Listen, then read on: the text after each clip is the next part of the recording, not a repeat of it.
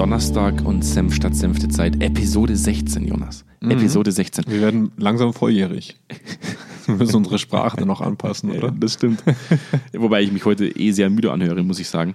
Ähm, ich freue mich trotzdem sehr, dass wir, dass wir heute äh, Episode 16 aufnehmen. Das wird, ich sehe schon wieder grinsen, das wird, das wird eine spannende Folge. Und diesmal sogar tatsächlich Wir haben- bezogen. Ich, ich fange immer mit so einer. Ich fange immer Wir haben so viele Adjektive, unsere Folgen zu beschreiben. müssen wir auch nicht. Ähm, es wird auf alle Fälle spannend. Diesmal das erste Mal, dass ich als Anekdote tatsächlich, ich steige immer mit der Anekdote ein, ähm, ein, ein Gespräch mit einer Zuhörerin von uns äh, mit reinbringen möchte. Das hat mich tatsächlich dazu bewegt, diese, diese Episode zu schneidern. Ähm, ich hatte äh, eine E-Mail bei mir im Postfach von einer, von einer Dame, eine Kollegin von uns, die in der Personalentwicklung sitzt. Ich werde den Namen natürlich nicht nennen. Das war ein sehr, sehr spannendes Gespräch mit dieser Dame. Die hat äh, mal nachgefragt, ob sie auf Basis einer, einer Episode von uns, das war damals Episode 9, ähm, äh, Krise braucht keine Unternehmenskultur, glaube ich, hieß das damals, ähm, sich mal mit uns austauschen äh, dürfte. Und ich bin für Austausch immer zu haben. Ich finde das immer unglaublich spannend. Da lernen wir auch wahnsinnig viel, wenn man in so einen unverbindlichen Austausch geht. Und ich hatte ein sehr, ich würde fast sagen, äh, für mich war es irgendwo auch ein fast trauriges Gespräch, weil es etwas bestätigt hat, was ich immer wieder so auch in, in vielen anderen Gesprächen so mitbekomme. Ja, ich, ich, ich denke, die Dame, wenn sie sollte sie die Episode hören, weiß ganz genau, wen ich, wen ich meine, wenn ich damit anspreche. Und es ging um das Thema ähm, Akademieaufbau, Jonas. Ich habe dich da jetzt nicht wirklich so eingeführt in dieses Thema. Wir haben damals auch nur kurz über dieses Gespräch äh, diskutiert. Ja, wir hatten das schon öfter in anderen. Und wir haben das, was mir so ein bisschen im Magen liegt, und das wird, das wird heute wieder so eine, so eine Zwischenfolge, wo ich vielleicht mal kurz meinen Frust rauslasse, so ein bisschen Psychohygiene betreibe, weil ich schon merke, dass, dass, äh, dass da vieles auch im Argen liegt zu diesem Thema. Ähm, wir werden kurz so mit dem Thema Akademieaufbau anfangen und gehen dann vielleicht mal so ein bisschen aufs Allgemeine zurück. Ähm, aber der Titel der Episode diesmal, zwischen den Stühlen wird die Luft dünn. Also Senf statt Senf der Episode 16, zwischen den Stühlen wird die Luft dünn. Du wiederholst es immer, als wäre unser Publikum über 80. Ich habe es nicht ausgewertet, die, die, die demografischen Daten. Falls ihr es vergessen habt, zum Mitschreiben. Es tut mir leid. Und selbst wenn sie 80 Jahre alt sind, brauchen sie wahrscheinlich keine Wiederholung. Ich mache das einfach nur, um mich selbst daran zu erinnern, worum es geht, weil ich es vergesse. Weil ich eine Aufmerksamkeitsspanne von einer Fruchtfliege habe. Also Ja. Jonas, ich sag's vielleicht sogar noch ein drittes Mal. Es Nein, geht heute. nicht. La la la. ähm, warum warum komme ich da drauf zu sprechen? Wir haben, wir haben immer wieder mit Leuten zu tun, in Projekten, die uns einen Ist-Zustand erklären. Und sagen, ey, wir, haben, wir haben eine Zielsetzung, äh, wir müssen zum Beispiel eine Akademie aufbauen, in-house, eine interne Akademie für unsere Ja. Kunden, extern und intern. Und jedes Mal, wenn wir dann, oder oftmals, ich will jetzt gar nicht wieder sagen, jedes Unternehmen da draußen, sondern ich sage jetzt oftmals, Ja. ähm, passiert es dann, wenn wir sagen, was ist denn die Zielsetzung hinter dieser Akademie? Wofür ist denn diese Akademie da? Was, was ist der Rahmen der Akademie? Was, was soll sie bewirken? Ich glaube, da kriegen wir schon auch immer Antworten, die aber halt auf einem Level laufen, dass wir danach nicht unbedingt schlauer sind, wie Mhm. das oft gerne im, im Unternehmenssprech verschlagwortet wird. Ja, wir kriegen dann oft so Ausdrücke wie, wir machen da Coaching und wir machen, Fortbildungen, Fortbildungen. Führungskraftentwicklung, genau, äh, ISO-Zertifizierungen, Black Belts, Green Belts, Yellow Belts, was auch immer. alles, was nur irgendwo geht, Six Ja. Alles, Ja. was man irgendwo reindrücken kann, Ja. drückt man rein. Und das, was ich aber festgestellt habe, auch wieder, und das hat mich in diesem, in diesem Gespräch auch bestätigt, ähm, wenn, wenn es da keinen klaren Rahmen gibt, das heißt, wenn das Unternehmen nicht ganz klar sagt, in diesem Rahmen darfst du agieren, das erwarten wir von der Akademie, in diesem Rahmen kannst du die Akademie aufbauen, das darf die Akademie nicht tun. Das heißt, ein Rahmen um diese Akademie, um diese, um dieses Projekt des Akademieaufbaus im Endeffekt schon, schon, schon stülpt, dann sind die Leute, die verantwortlich sind, diese Akademie aufzubauen, eigentlich echt blind in einem dunklen Raum und werden irgendwann angekackt, wenn sie gegen die Wand laufen. Ja. Und das ist das, wo ich mir dann oft denke, weil Unternehmen sind ja nicht so, dass sie sagen, wir bauen jetzt eine Akademie auf und halten dann mal die Klappe, bis die Akademie aufgebaut ist. Sondern wir bauen eine Akademie auf und machen mal in der Vollversammlung, hauen wir mal das raus und sagen, ja, wir bauen ja jetzt eine Akademie auf. Ihr könnt euch schon mal drauf freuen, liebe Mitarbeiter, da wird's bald was geben. Da wird dann alles besser. Da wird dann alles besser. Deswegen hatte ich vorhin auch schon bei der Vorbesprechung gemeint, eigentlich können wir das Wort Akademie mit jeder anderen Maßnahme in einem Unternehmen austauschen. Alles. Ob das jetzt ein breit gefächertes Kulturprojekt ist, wo Ja, man ja. sagt, wir machen Führungskultur, wir machen Feedbackkultur. Ich kann diese ganzen Kulturprojekte, diese Namen eigentlich schon fast nicht mehr hören, Ja. weil man sich eigentlich, da, ich glaube, da gibt es eine Marketingabteilung, die sich Gedanken macht, wie nennen wir das ganze das, Pferd. das, das, das hatten wir schon mal bei dieser Persönlichkeit an der Führung. Mhm. Ähm, ich glaube, dass einfach ein Bedürfnis vage erkannt wird und dass man dann eine Maßnahme macht. Damit hat man das Thema abgegeben. Mhm, genau. Und zu dieser Akademie. Ähm, ich finde es unglaublich sinnvoll, dass ein Unternehmen eine eigene Akademie hat. Mhm. Aus zwei Gründen. Erstens Kostengründe. Mhm. Ähm, einfach weil man nicht Leute irgendwo hinschickt, wo man, für, wofür man auch wieder sehr viel Geld zahlt. Und zweitens Philosophiegründe. Also ähm, was ich so in meiner Coaching-Trainer-Arbeit oft bemerke, dass ich dann vor einer Gruppe an Leuten stehe und denen was erzähle. Also wie zum Beispiel, wie coache ich meine Mitarbeiter richtig? Wie bin ich eine gute Führungskraft? Und da denke ich mir oft, warum muss ich euch das erklären? Ja. Ich erkläre euch damit meine Wahrnehmung. Ich unterrichte gerade 20 Euro Führungskräfte darin, in meinen Augen eine gute Führungskraft zu sein. Was ist denn eure? Wo, also, verstehst du, was ich meine? Immer wenn ich Leute irgendwo hinschicke, damit sie ausgebildet werden, werden die immer im Kontext des Ortes ausgebildet, wo sie hingehen. Das heißt, deswegen macht eine Akademie Sinn, weil ich eine Akademie theoretisch darauf auslegen kann, was ist denn mein Führungsideal, was ist mein Philosophieideal dahinter, damit ich Leute nach meinem Schema ausbilden kann. Deswegen sagen wir sinnhaft. Frage ist, wo sie verbandelt sind. Und Genau. da hatten wir ein anderes Gespräch. Lass mir ganz kurz, bevor wir auf das andere Gespräch eingehen. Worauf ich nämlich in dieser Folge hinaus möchte, und, und, und das hat mich schon bewegt, dieses Ja. Gespräch. Und ich weiß, du warst kein Teil dieses Gesprächs, aber ich möchte das kurz irgendwo auch zum Ausdruck bringen. Wenn ich, wenn ich rausgehe als Unternehmen und, und schon mal so Informationen platziere mit, es wird eh alles bald besser. Wir machen jetzt eine große Akademie. Ja. Und die Person, die ich verantwortlich mache, diese Akademie aufzubauen, das ist kein kleines Unternehmen gewesen, in, wo, wo diese Akademie aufgebaut wird. Man hat diese Person dann in die Personalabteilung gesetzt ähm, und der Personalabteilung untergeordnet. Und im Endeffekt hat man sie agieren lassen. Ja, ohne, ohne jeglichen Rahmen. Und das Interessante ist aber, irgendwann beginnt der Druck anzusteigen. Das ist, ich ich, ich habe dann immer so ein Bild vor Augen, als wäre das so eine Presse. Ja? Weil von oben sagt natürlich die Geschäftsführung, wo ist, was ist mit der Akademie? Ja. Und von unten sagen die Leute, hey, die Geschäftsführung hat doch letztens gesagt, da wird eine Akademie aufgebaut. Wann, wann gibt's die denn jetzt endlich mal? Ja. Und der Druck, der da platziert wird und den man diesen Menschen dann aufbürdet, und ich möchte da gleich eine Lanze brechen, jegliche Menschen, die dazu verantwortlich gemacht werden, eine Akademie aufzubauen, ohne den nötigen Rahmen, den es braucht, um das zu tun, werden am Aufbau der Akademie scheitern. Ausnahmslos. Wenn ich keine Zielsetzung dahinter habe, wenn ich keinen Rahmen habe, der klar definiert ist, wofür sie da ist und mit welchen Maßnahmen ich vorgehe, um das umzusetzen, werde ich scheitern. Die Zielsetzung ist ja immer da. Sie ist nur nicht passend. Ja. Die Zielsetzung ist ja zwischen den Zeilen, macht X besser. Ein sehr vager Begriff meistens. Keine Ahnung, Motivation der Mitarbeiter, Fortbildung, Maturität unserer Mitarbeiter in Führungskräftenebene. Ne? Also macht das Problem weg für mich, damit ich es nicht tun muss als Unternehmen. So. Und da sind zwei Problematiken darin, oder ich sag drei, die dazu führen, dass so ein Mitarbeiter in die Presse kommt. Und da bin ich jetzt mal ganz gemein diesen Mitarbeitern gegenüber zuerst. Eine gewisse Naivität. Warum kann ich das sagen? Weil es mir selber auch so geht und ging. In meinen ersten Projekten habe ich mich auch sehr schnell einspannen lassen in so eine Situation ähm, und habe erst dann im Verlauf der Zeit bemerkt, welchen Anforderungshaltungen ich eigentlich gegenüberstehe. Weil ein Vorstand oder eine Unternehmenshaltung natürlich sehr schnell hausieren geht. Sowohl gegenüber einem Aufsichtsrat, gegenüber einer Landesregierung oder gegenüber wem auch immer und den eigenen Mitarbeitern zu sagen, hey, ich bin doch aktiv, ich mach doch was. Ich mach's eigentlich nicht, mach du das mal. Ne?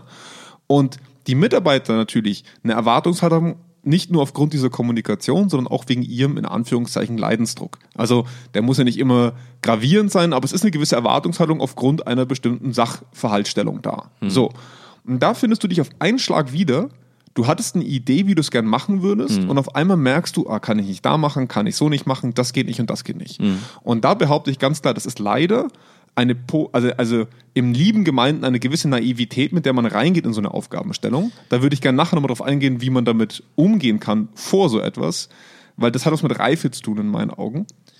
Ähm, das zweite ist ganz klar ein Unternehmen, das eine Maßnahme oft schon verkauft, bevor sie überhaupt da ist. Das ist das, worum es Ja. es mir heute auch geht. Ja. Also mir geht's aber um beides. Ich muss auch ganz ehrlich sagen, da, da nehme ich Leute in die Verantwortung, die solche Aufgaben annehmen. Ja, aber trotz alledem muss ich sagen, Jonas, ich glaube, ohne, ohne ein gesundes Maß an Naivität gäbe es Zweikern wahrscheinlich auch gar nicht. Weil man einfach, manchmal muss man so, manchmal stellt man sich einfach auch Dinge, weil man einen gewissen Idealismus mitbringt und sagt, ich mache das jetzt. Ja, aber du, du, du bist halt dann in der Presse. Und dass Diese- du da bist, ist deine Entscheidung. Diese gewesen. Naivität, glaube ich, wird automatisch weniger, wenn man schon mehrere Situationen ausgesetzt war, in denen der Druck da war und man merkt, man hat vielleicht eh oft gar nicht so viele Möglichkeiten in so einem, in so starren Strukturen oftmals was zu bewegen. Ja. Ich glaube, dann wird einem die Navi praktisch diese Naivität, und man sagt ja auch durchaus oftmals Kindern eine sehr gesunde Naivität, wo man sagt, das ist auch was Positives, mit einer Naivität reinzugehen und zu sagen, ich probiere das einfach mal aus. Absolut. Das kann auch funktionieren in meinen Augen, wenn ein Rahmen da ist, äh, in dem ich meine Naivität praktisch auch ausspielen kann, in dem ich sagen kann, ich probiere mich einfach mal aus. Das, das meine ich nicht mit, nicht mit Navi Naivität. Was ich mit Naivität meine, ist, ich gehe hinein. Das ist wie mir irgend so ein Typ am Bahnhof dreht mir irgendeinen Handyvertrag an. Und ich sage, ja, der wird schon recht haben, wenn das hat. Ich unterschreibe das jetzt mal. Das ist naiv. Ja. Und zwar nicht auf die positive kindliche Art naiv zu sagen, ach, ich probiere mich mal aus, sondern der wird da schon alles geregelt haben. Das wird schon alles passen, so wie ich mir das vorstelle.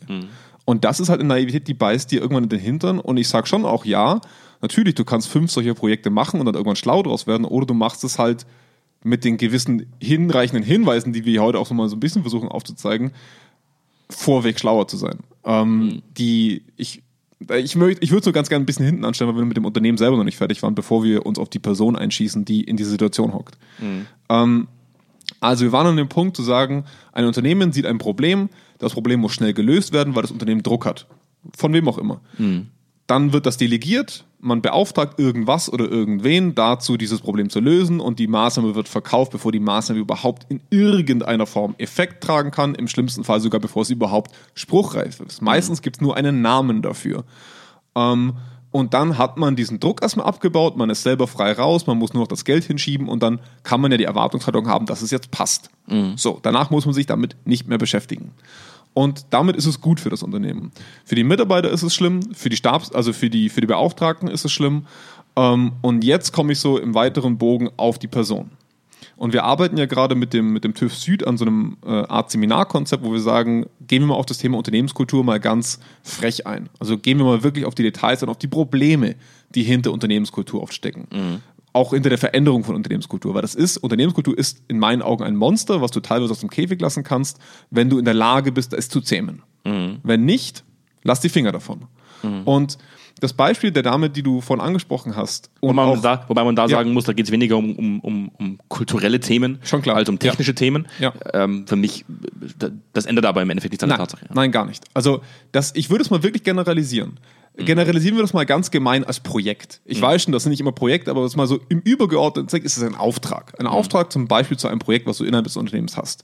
Und das erlebe ich auch in jedem Unternehmen, in dem ich bin und war. Das Unternehmen geht da nicht zu und sagt zu dem Mitarbeiter, boah, das wird echt übel. Wir haben dazu gar nichts. Äh, boah, das wird nicht angenehm. Sondern das Unternehmen sagt, hey, wir haben da eine spannende, geile Aufgabe, du hast dich bisher bewährt, hättest du nicht Lust, bei uns eine Akademie aufzubauen? Und die Person sagt natürlich, ja klar, ich bin motiviert, ich habe Lust, ich will mich ausprobieren, ich bin vielleicht auch noch ein bisschen naiv im positiven Sinne, ich habe da Lust drauf. Und da kommen wir genau in die Problemstellung. Das Unternehmen warnt dich nicht vor, wie schlecht es darauf vorbereitet ist. Und Genauso wie der Handydealer am Bahnhof nicht sagt, dass hey, es irgendwann 100 Euro im Monat sind. Richtig. Und damit schnappt die Falle schon zu.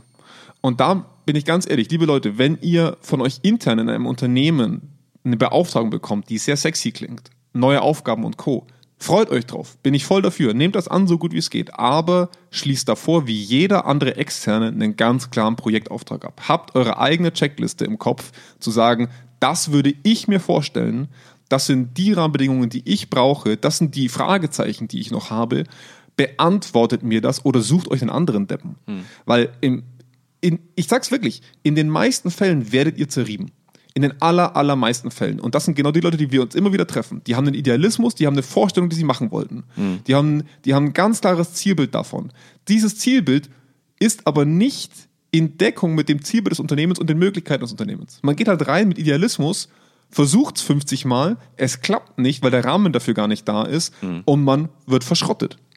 Ja? ich bin, ich, ich, ich habe vorhin am Anfang der Folge gesagt, ich möchte heute so ein bisschen Psychohygiene betreiben. Ich, wir haben immer, wieder mal viele Gespräche, auch, auch wenn es um, um, um Projekte geht, die wir betreuen, wo ich, wir werden auch oft verantwortlich gemacht äh, dafür, dass man sagt, wie ist der Fortschritt dieses Projekts, in, inwieweit haben wir das Thema Unternehmenskultur optimieren können. Ähm, und das wird heute keine lustige Folge, sondern ganz im Gegenteil, wo auch wir mal uns selber an die Nase greifen müssen und sagen müssen, auch wir sind oft in Projekte sehr naiv reingegangen. Und gesagt- Ja, gesagt, ich sag dir, ich, ich in meinen ersten Projekten war in genau der gleichen Situation. Ganz extrem. Ja. Und das, was mich halt oft ärgert, ist, man sagt, man hat, auch wir stehen oft zwischen diesen beiden Stühlen mit, mit Mhm. es wird kommuniziert, es gibt ein großes Kulturprojekt, wir werden, wir werden viele Themen angehen, Feedback, Mhm. The Thematiken, Führungskultur, wie, wie muss geführt werden, Führungskompetenzen, Ausbildung. Und man dann immer wieder da sitzt und sagt, das hört sich super an, das hört sich fantastisch an. Mhm. Die Realität ist aber oftmals genau das Gegenteil. Das ist eigentlich nur wieder, und da komme ich immer wieder auf, auf, diesen, auf diesen Ausdruck zurück, es ist eine nett gemeinte, es ist eine nett gemeinte Aussage, eine nett gemeinte Floskel, die, die, man, die, man so, die man oft so wenig durchdenkt, so wenig praktisch durchdacht platziert und sie einfach auf die Schultern anderer Menschen legt und hofft, die regeln das schon. Es aber fast nicht möglich ist, es, es zu regeln, weil, weil nichts da ist, was man als Fundament nutzen könnte, um sowas tatsächlich zu implementieren. Und wir merken ja immer wieder, ganz egal, ähm, ob wir, ob wir jetzt in den Kliniksektor gehen zum Beispiel, wir sind ja durchaus in unseren Projekten immer wieder an dem Punkt, dass wir sagen, wir arbeiten auf Basis von tatsächlichen Ist-Zuständen. Das heißt, wir erheben auf Basis einer Zielsetzung Ergebnisse und erarbeiten auf Basis von Ergebnissen Maßnahmenpläne. Und da will ich tatsächlich heute auch mal darauf eingehen zu sagen, die, die Erkenntnisthematik, da scheitert es nie. Nee. Es scheitert nie an der Erkenntnis. Und selbst wenn die Erkenntnis die ist, dass viele Menschen vielleicht einfach nur gerade nicht dazu in der Lage sind, eine Erkenntnis zu haben, ist das eine Erkenntnis. Ja. Es scheitert immer, immer, ausnahmslos. Und ich würde fast sagen, in 90 Prozent aller Projekte, die wir bisher gemacht haben, an der Maßnahmenumsetzung. Und das, was ich aber Ja, an dann der Bereitschaft, den ganzen Weg zu gehen. Genau. Und das Ja. ist das, wo ich gestern auch eine lange Diskussion hatte äh, mit, einem, mit einem Projektpartner von uns, ähm, der, der uns auch mitgeteilt hat, selbst ich sehe das in-house. Ich sehe das bei uns. Wir scheuen uns davor, jetzt im Endeffekt den Weg zu gehen in die Maßnahmenumsetzung. Wir gehen vielleicht aber trotz alledem nochmal mit euch in eine, in eine Erkenntniserhebung. Wo ich dann auch sage, Was soll denn da rauskommen? Nee, das machen wir nicht. Ich werde definitiv in keinster Weise unsere Software, unsere Dienstleistungen zur Verfügung stellen, um eine, in eine erneute Erhebungsphase zu gehen, um dann dieselben Missstände, dieselben Entwicklungsfelder nochmal aufzuzeigen und während dieses Entwicklungs, praktisch während dieser Erhebungsphase, Leute zu vergraulen und zu verheizen, die irgendwann das Vertrauen in das verlieren, was wir eigentlich, wo- wofür wir eigentlich angetreten sind. Ja. Weil nämlich die Erhebung eigentlich nur da ist, um schlussendlich was zu bewegen. Und Aber da, für die ist es eine Maßnahme, wo sie sagen können, jetzt haben wir die. Ge Genau. Also da wird jetzt ja was gemacht. Jetzt haben wir was gemacht. Da wird ja was gemacht. Richtig. Und das ist das, was mich ärgert und wo ich mich selber auch immer wieder in der Verantwortung sehe oder mich selber auch in dieser Situation sehe. Ja. Dass von unten natürlich dann auch du mir mitteilst immer wieder, Jonas. Ja. Von unten mitgeteilt wird, ja, was passiert denn jetzt? Wir aber natürlich nur die, die im Endeffekt die Vollstrecker sind. Wir sind ja nicht die, die sagen, wir haben jetzt eine Entscheidung getroffen, liebes Unternehmen. Das machen- Übermorgen ja, macht ihr das, das, das und das und das, sondern wir sind abhängig von einer Entscheidung, die getroffen wird. Von Ja. diesem Rahmen, von dem ich vorher gesprochen habe. Ja. Wir sagen, wir brauchen diesen Rahmen.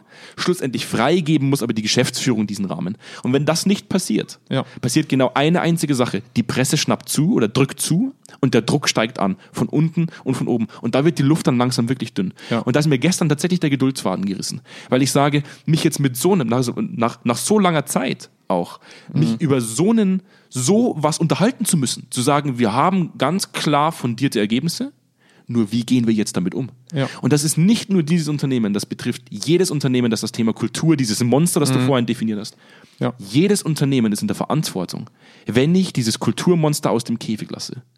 Das Monster zu striegeln, zu frisieren, zu schminken, ganz egal, was ich damit tun möchte. Es zu zähmen und dann wieder in den Käfig zu sperren. Aber es einfach nur kontrolllos rauszulassen und dann einfach nur mal zuzugucken, was passiert, Mhm. wird immer im Endeffekt auf die Leute zurückgeführt, die mit dem Monster umgehen müssen. Ja. Und das kann nicht funktionieren. Ja, das ist gute Beispiel der Akademie ist natürlich auch, das, das ist einfach so ein schöner, abgegrenzter Raum, wo ich dann aber auch mir überlege, okay, du hast jetzt also Leute, die du ausbildest. Ähm, und ich bin jetzt kein technischer Ausbilder. Also ich kann mich immer nur auf Führungskraftentwicklung beziehen, ich kann mich immer nur auf Personalentwicklung beziehen. Das ist einfach mein Metier. Wir haben das Thema, das man am schlechtesten greift. Ja, ja, auf jeden Fall. ähm, und okay, dann hast du eine Ausbildung. Du, du bildest also Führungskräfte aus, nach der Philosophie deines Unternehmens zu führen. Du gehst davon aus, dass sie nach dieser Ausbildung das in, in einem gewissen variablen Rahmen, wo ihre Persönlichkeit auch noch drinstecken darf, auch umsetzt. Ne, den Rahmen, den du steckst. Wo ist denn die Akademie in der Verantwortung, wenn das nicht klappt? Wo ist denn überhaupt ein System in diesem Unternehmen, das dir anzeigt, diese Ausbildung hat nicht geklappt, wir müssen da nochmal ran? Gehst du dahin, wenn die Führungskraft erstmal abgemahnt wird? Gehst du dahin, wenn eine Führungskraft eine sexuelle Belästigung im schlimmsten Fall durchführt? Äh, ne? Also das, das, das sind solche. Da, da, Ja, Entschuldigung, ja, Entschuldigung. Da, da merkt man einfach, dass der Auftrag Mhm. so schlecht vernetzt ist mit dem, was am Ende gemacht wird, dass man dann ausbildet. Das funktioniert. Das Ja. ist eine abgegrenzte Entität zu allem anderen, genau wie mein Projekt. Also wenn ich jetzt, kommen wir zurück zum ersten Beispiel, wenn ich jetzt irgendwelche Führungskräfte daran schule, wie der Jonas gerne Führungskräfte sehen würde, das ist auch eine abgegrenzte Entität, dann schmeiße ich die in den Markt, also ins eigene Unternehmen zurück und dann haben wir ja was gemacht. Dann wurden die ja ausgebildet und dann kann das ja jetzt ja wohl laufen. Fertig. Ich sehe dann, ich sehe da halt immer einen Unterschied, wenn man jetzt mal das Wort Akademie nutzt. Ja. Man ist jetzt nicht unbedingt als Personalentwickler unterwegs oder, oder vielleicht gerade beauftragt, eine Akademie in-house in einem Unternehmen aufzubauen, dann Mhm. bringt man eine, eine Akademie eigentlich eher immer mit einer Universität in Verbindung. Ähm, und das Interessante ist, eine Universität hat immer eine Konsequenz. Wenn ich den Abschluss nicht schaffe, dann ist die Konsequenz, ich kriege den Job nicht. Ja, aber in Unternehmensakademien sind die Abschlüsse halt immer machbar. Genau. Darf man nicht und vergessen. es gibt halt auch meistens keine Konsequenz, wenn ich sie nicht besuche. Das ist ja das, Ja. was ich meine. So dieser Rahmen, dieser Rahmen betrifft ja nicht nur die Zielsetzung und das, was ist dir erlaubt als Akademie und was ist Ja. dir nicht erlaubt. Es betrifft ja auch die Konsequenz, was passiert, wenn Leute zum Beispiel diesen Schein nicht machen. Aber das was meinte passiert ich. dann? Das, das meinte ich. Also das, das ist ja das Lustige. So eine, so eine Akademie in einem Unternehmen ist ja darauf ausgelegt, dass sie eine hohe Abschlussquote haben. Das ist ja auch okay. Also die Schwierigkeit der Sache ist jetzt nicht mit einer TU gleichzusetzen, wo du jetzt einen Ingenieursabschluss machst. Ja. Das, sind, das sind einfach Tätigkeiten, wo du sagst, hey, wir bringen dir was bei, wenn du Bock hast. Oder auch, weil du musst. Fortbildungen zum Beispiel. Aber was ich meinte, ist die Konsequenz, also es passiert relativ, die, die Akademie hat eine volle Kontrolle über die Konsequenzen in sich. Wenn eine Person dreimal nicht erscheint zum Seminar, hat die das halt nicht positiv abgeschlossen. Da hat die Akademie Verwaltungshoheit darüber, das zu entscheiden in meinen Augen. Und das ist auch meistens so. Mein Problem ist die Konsequenz dessen, wenn du dein Diplom oder dein, was auch immer du für ein Zeug bekommst von dieser Akademie, am Ende halt nicht anwenden magst, weil du sagst, ja, da habe ich mal vor zehn Jahren mal so ein, so ein Ding gemacht und ich bin jetzt der King, was Coaching und Führungskraftentwicklung angeht. Und du das halt einfach nicht machst, reaktiviert das Unternehmen nicht die Akademie und sagt, Moment mal, da stimmt was nicht, dann müssen wir eine zweite Maßnahme schaffen und irgendwie ermöglichen, dass die Person weiter ne, begleitet wird, beziehungsweise auch mal so ein bisschen zurückgeholt, zu sagen, Moment mal, Freundchen, das entspricht nicht deiner Ausbildung. Ähm, stimmt. dass, dass dann einfach gesagt wird, ja, aber der hat ja vor fünf Jahren das gemacht, das musste er ja können. Punkt. Das ist es dann. Das ist, das ist, das ist wirklich eigentlich, eigentlich ein faszinierendes Phänomen, dass man sagt, gehen wir mal, gehen wir mal zurück zu dem, was wir, was wir in Projekten tun. Das, tatsächlich, Zweikern generiert, denke ich, äh, den, den meisten Umsatz damit, ähm, äh, Fragebögen zu generieren, zielorientierte Fragebögen, diese Fragebögen in unserer eigenen Software umzusetzen als Analysen oder Befragungen ähm, und diese Ergebnisse in Echtzeit auszuwerten. Das Faszinierende ist aber, ähm, wir sind jetzt nicht eine typische Befragungsfirma und ich möchte das nur kurz vorwegnehmen, indem man sagt, wir machen jetzt alle zwei Jahre mal eine Befragung, sondern wir arbeiten tatsächlich mit sehr kurzfrequenten äh, Impulsbefragungen, die, die, die sehr, äh, sehr nah aneinander geschaltet Die spezifisch werden. sind. Genau. Ja. Die eher dazu genutzt werden, um sich teilweise auch zu reviewen. Das heißt, wie wirksam Ja. bin ich denn tatsächlich in der Maßnahmenumsetzung? Ja. Sie sind nicht dazu gedacht zu sagen, wir machen mal eine Befragung und gucken mal zwei Jahre später, machen wir die nächste. Und dann gibt es ein Zertifikat. Genau, richtig. Genau. Also wir sind kein, wir, wir holen uns, einen, wir holen uns einen, wir sind der beste Arbeitgeber Award und stellen uns den auf den Tisch, sondern es ist dazu gedacht, Maßnahmen zu unterstützen und auch zu überprüfen, ob Maßnahmen wirksam sind. Und wir sehen das ja wahnsinnig oft selbst in unseren Prozessen. Ähm, wie oft wir Analysen fahren. Wir haben dann meistens auch eine, eine Evaluierung praktisch mit drin, wo man sagt, wie viel hat sich denn verändert? Wo wir, Seit, seit der letzten Befragung. Genau. Ne? Wie viel habt ihr denn gesehen, was ich für euch verbessert habe? wo wir Menschen im Endeffekt befähigen zu sagen, ihr dürft jetzt tatsächlich als Feedback mitgeben, wie stark hat tatsächlich eure direkte Führungskraft daran gearbeitet, eine bessere Ja, Führungskraft oder zu auch sein. euer Unternehmen. Ne? Also hat sich denn das, was wir beim letzten Mal ein Problem erkannt haben, wurde daran gearbeitet? Richtig. Und das, Ja. ist, das, ist, das ist das Fatale. Wenn man jetzt sagt, wenn man die Frage stellen würde, wie wirksam war das denn? Mhm. Dann könnte man noch sagen, okay, er war halt einfach nur nicht wirksam. Er hat es vielleicht versucht, Ja, ist ja auch aber okay. war nicht wirksam. Ist ja auch okay. aber ja. wir stellen teilweise natürlich auch Fragen in, diesen, in diesem Evaluierungsprozess, wo wir sagen, wurde es denn überhaupt versucht? Habt Ja. ihr denn bemerkt, dass ein Versuch gestartet wurde? Mhm. Und wenn dann zwei Jahre später durch verschiedene Impulsbefragungen immer noch rauskommt, nee, es, Ja. man hat sich nicht mal versucht zu bewegen, dann muss ich halt sagen, man hat die Aufgabe nicht verstanden. Die Aufgabe kann nicht die sein, und das gilt für jedes Unternehmen da draußen, das eine Befragung umsetzt. Die Befragung ersetzt nicht das Kulturprojekt. Es ist nicht, also das Kulturprojekt ist, ist nicht der- die Befragung selbst. Es ist der Anstoß. Es ist der Anstoß Ja. für das, was darauf folgen muss. Ja. Und das ist das, was mich extrem frustriert, wenn ich, wenn ich äh, Unternehmensnamen höre, wie ich, ich, ich nehme die jetzt gar nicht in den Mund. nee, die weil, dann, wir, die dann, weil es auch die diese dann, Konkurrenzsituation ist. die ne? dann, die dann schlussendlich im Endeffekt eine Trophäe ausstellen oder ein Zertifikat als bester Arbeitgeber, weil ich eine Kulturbefragung umgesetzt habe. Ja. Ähm, es geht nicht Oder darum, weil ich gute Werte in dieser Kulturbefragung bekomme, die Richtig. ich halt auf verschiedenste Art und Weise es bekomme. geht nicht darum, zum Schluss eine Trophäe am Tisch stehen zu haben, sondern Führungskräfte implementiert habe, die tatsächlich funktionieren in Mhm. Laufende Sinne, Trophäen. Richtig. Ja. Laufende Trophäen, die Ja. verstehen, wo, wofür sie jeden Tag aufstehen und die Leute befähigen, darunter Qualität zu liefern. Ja. Darum geht es schlussendlich. Es bringt mir nichts, eine Führungskraft drin sitzen zu haben, die zum Schluss sagt, ich habe eine Akademie besucht, ich habe ein verdammtes Zertifikat bekommen und dann trotzdem wie Grütze führt. Das, das bringt niemandem was. Und ich bin froh, ähm, dass ich dieses Telefonat geführt habe, weil ich einfach merke, ähm, wie viele Menschen es da draußen gibt, die extrem frustriert sind aufgrund dieser Ausgangssituation. Mhm. Die das nicht einfach nur hinnehmen und dann irgendwann mal resignieren und sagen, dann bin ich halt einfach nur ein wandelnder Zombie, der, der, das, der das System nicht mehr in Frage stellt, sondern die vehement versuchen, sich Wissen anzueignen, um dieses Wissen dafür zu nutzen, sich einen Rahmen aufzubauen. Mhm. Ich glaube, dass diese Naivität, du hast, dieses, du, du hast dieses Thema Naivität vorhin aufgebracht, ich breche da eine zweite Lanze. Man braucht diese Naivität, um irgendwann mal Schmerz zu empfinden und dieser Schmerz führt irgendwann dazu, mich weiterzuentwickeln. Ja, das ist zu einem gewissen Maß definitiv richtig. Ich widerspreche dir allerdings ganz vehement damit, dass es passieren muss. Ja. Ich sage ganz ehrlich, man, man kann das schon mal gehen, aber ich muss nicht unbedingt auf die Herdplatte fünfmal langen.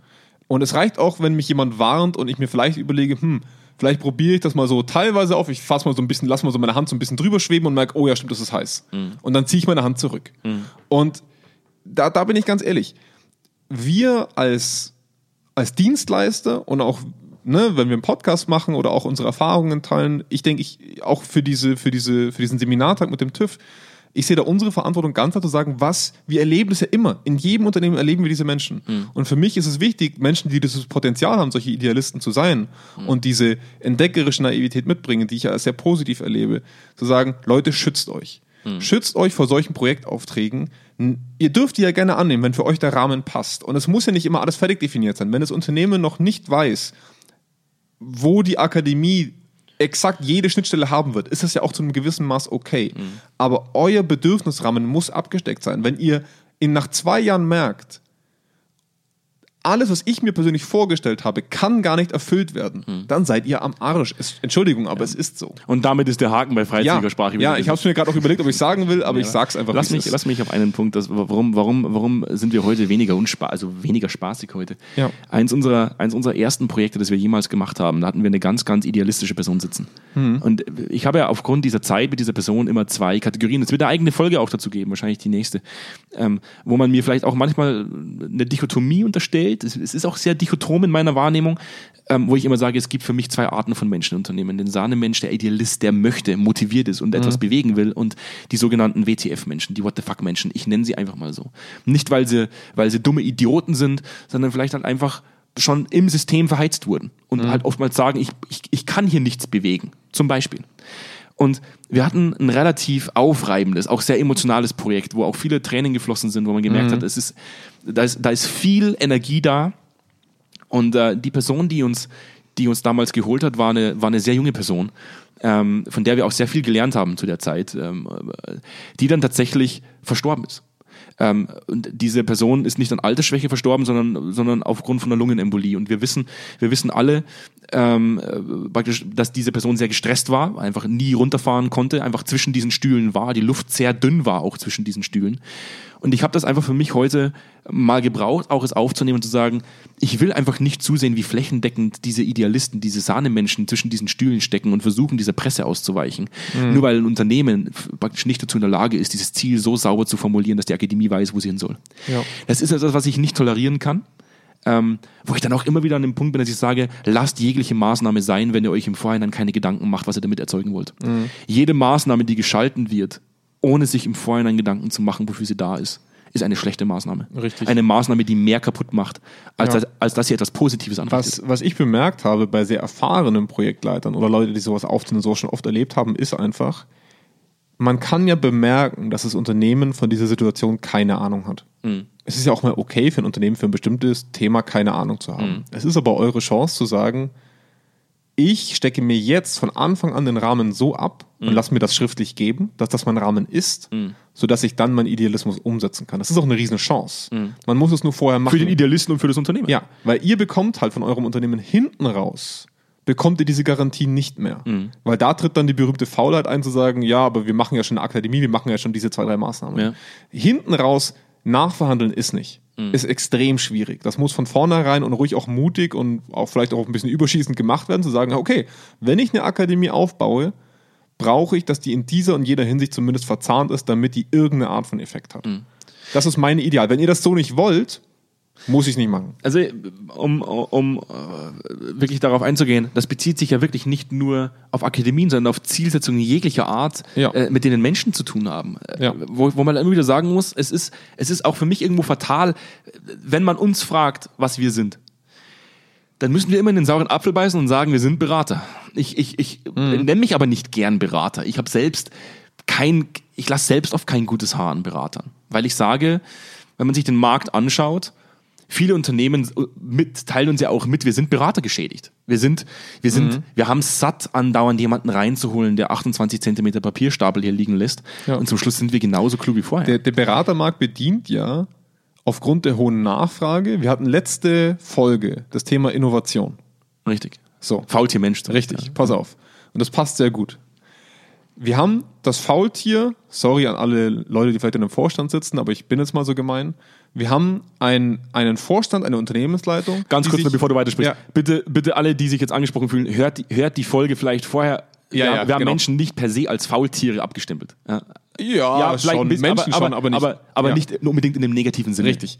Also der Mensch tendiert dazu, ähm, sich in, in gewissen Sachen einfach mit einer mit einer Einfachheit.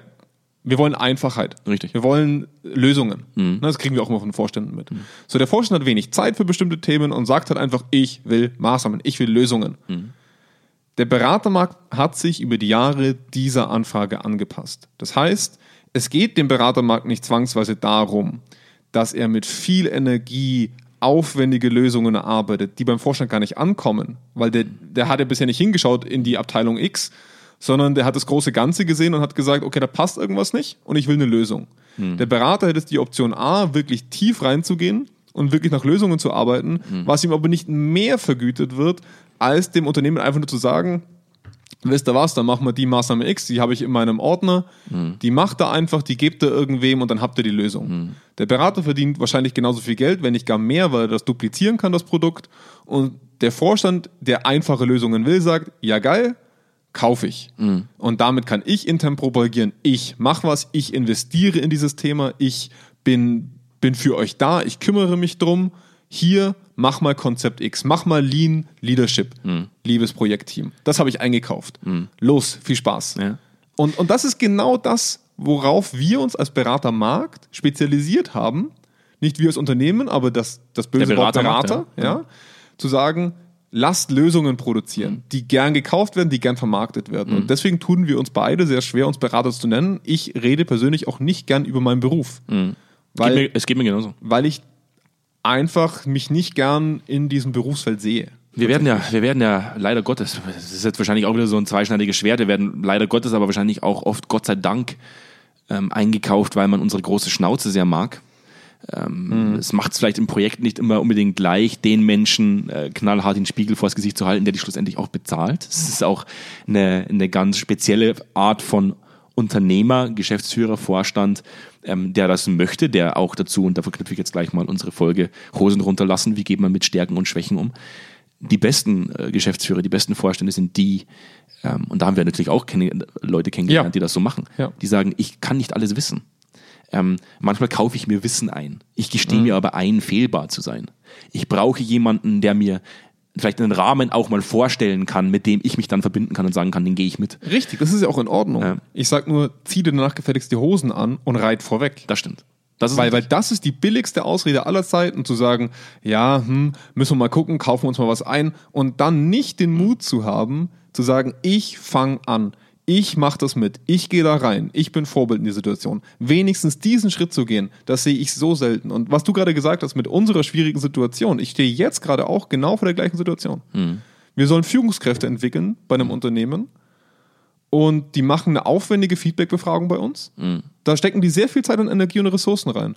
Und dann kriege ich als Feedback, ja, aber alle vier Wochen drei Stunden zu investieren, je Führungskraft. Ne? Also nicht das Unternehmen sagt, es will das nicht zahlen, sondern das Unternehmen sagt, ich kann meinen Leuten nicht verkaufen, dass sie sich alle vier Wochen drei Stunden mit diesem Thema intensiv beschäftigen. Und dann denkst du dir auch, wozu machen wir das alles? das stimmt. Weil das ist auf einem Level, das ist schon wenig Zeit, aber das ist auf einem Level unreflektiert in meinen Augen zu sagen, warum laufen wir, die machen ja, die machen die Befragung, die lernen das Tool, die, die antworten E-Mails, die verknüpfen ihre Leute, die, die gucken sich das Feedback an, die reflektieren auf diesem Feedback, die machen einen Masterplan. All diese Sachen machen die schon. Das sind viele, also das, da steckt viel Zeit drin. Und dann wollt ihr nicht alle vier Wochen drei Stunden investieren. Lassen wir, lassen wir Das ist der Wahnsinn. bei einem Punkt, bei einem Punkt, also wenn man das als Fazit nimmt, wir beide wissen sehr genau, wie es sich anfühlt, zwischen zwei Stühlen zu stehen. Ja. Ähm, eine Erwartungshaltung von unten ausgesetzt zu sein und eine Erwartungshaltung von oben ausgesetzt zu sein.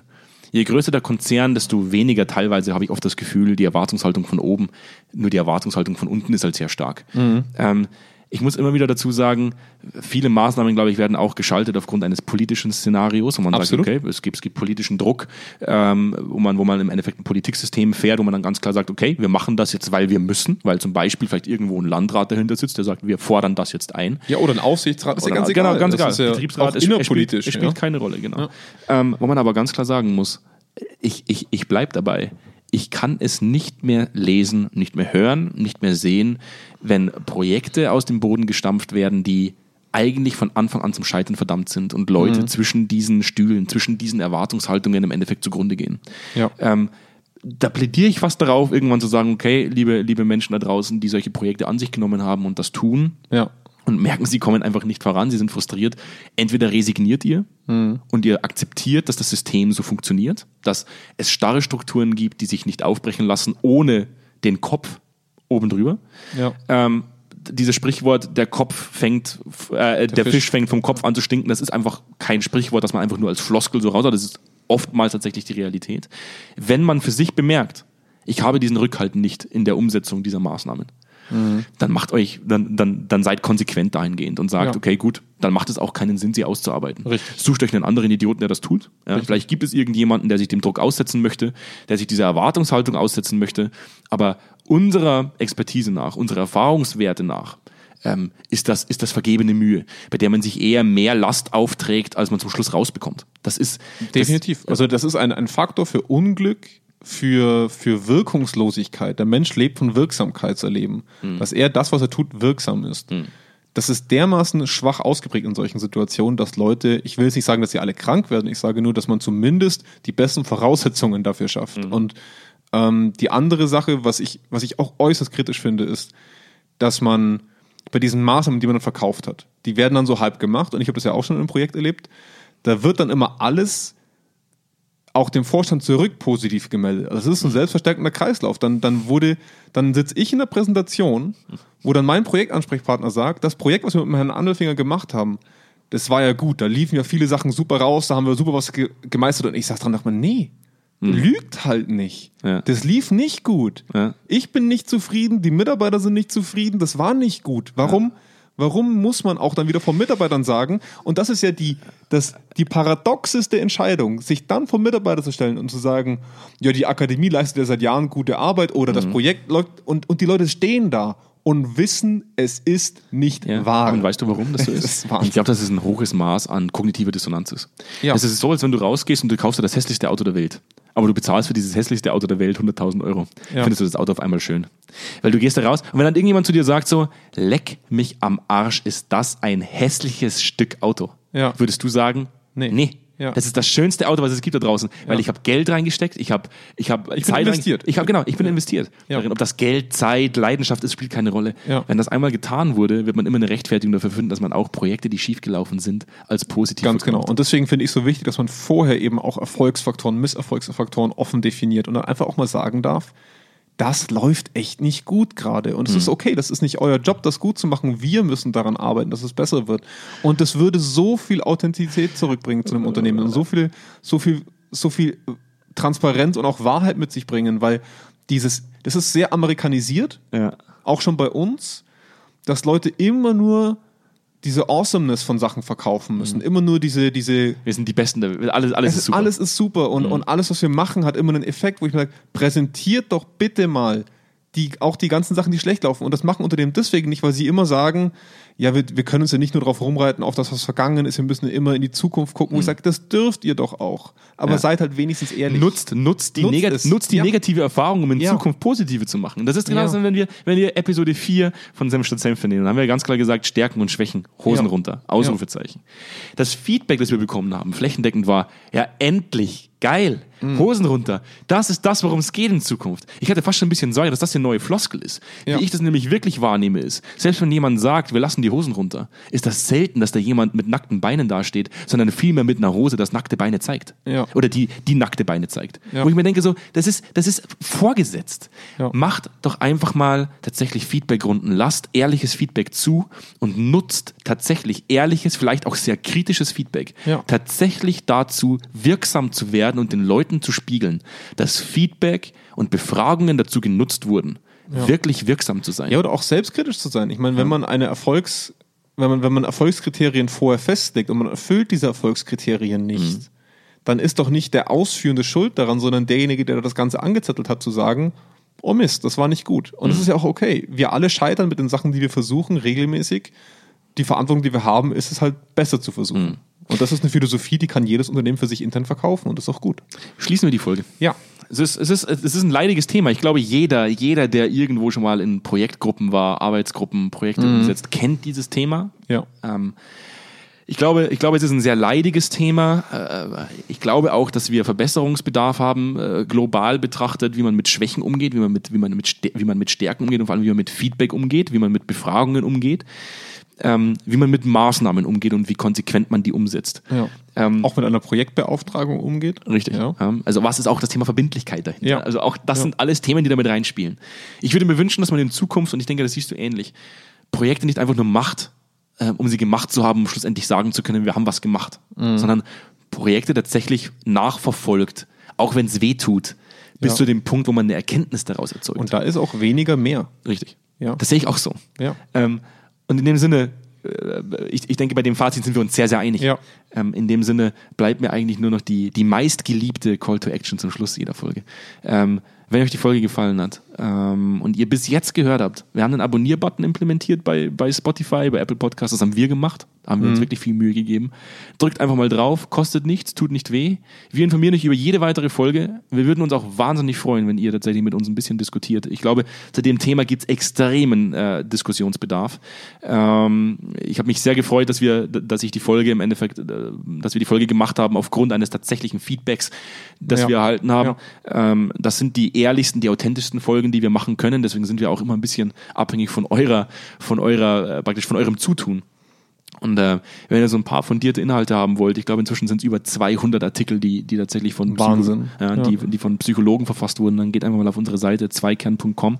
Da findet ihr wahnsinnig viele Artikel zu sämtlichen Themen, zum Thema Mensch und Arbeit. Das ist ja auch wirklich zweigleisig aufgebaut. Die Artikel sind meistens gut zu lesen in kurzer Zeit und dazu gibt es dann auch von den Kolleginnen White Paper, die erstellt werden, die wirklich mit viel Wissensfundus verbunden sind, also kleinere E-Books, wo man auch wirklich viel mitnehmen kann.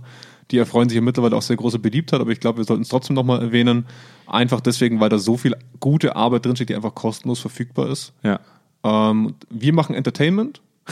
Und Das war die- heute- das war heute und, kein und, und, die, und die Kollegen machen die fundierte Arbeit. Ich hatte das schon mal gesagt, Jonas. Das war heute kein, heute war es kein Entertainment, heute war es meine eigene Psychohygiene. Ja, aber vielleicht denken sich die Leute ja zumindest in einem Entertainment-Faktor zu sagen, oh Mensch, da gibt es ja Leute, denen geht es noch beschissen. Rein, das, ist ein rein, das ist ein rein egoistischer Faktor. Es tut mir Ja. leid, dass ihr euch die ganze Zeit meine Grütze anhören müsst, nur weil ich im Endeffekt irgendeinen Psychohygienefaktor suche, der mir, der mir meinen Alltag erleichtert. Ja, aber ich glaube, es geht ja auch vielen Leuten. Und ich glaube, wir konnten ja vielleicht hier und da ein paar Tipps dalassen, ähm, die, die auch wichtig sind und wo vielleicht die eine oder andere Führungskraft oder auch die eine oder andere zukünftige Projektperson sich reflektiert und sagt, hm, gehe ich den Weg oder bin ich vorsichtig und gehe ihn dann mit dem richtigen Set, mit der richtigen Vorbereitung. Ah, stimmt. Ja. In dem Sinne, ähm, wünschen wir euch noch eine schöne Restwoche. Ja, Äh, schönes Wochenende irgendwann mal. Genau, genießt die Tage und äh, wir freuen uns auf die nächste Folge mit euch. Jo, Macht's gut, bis dann. Bis dann. Ciao, ciao.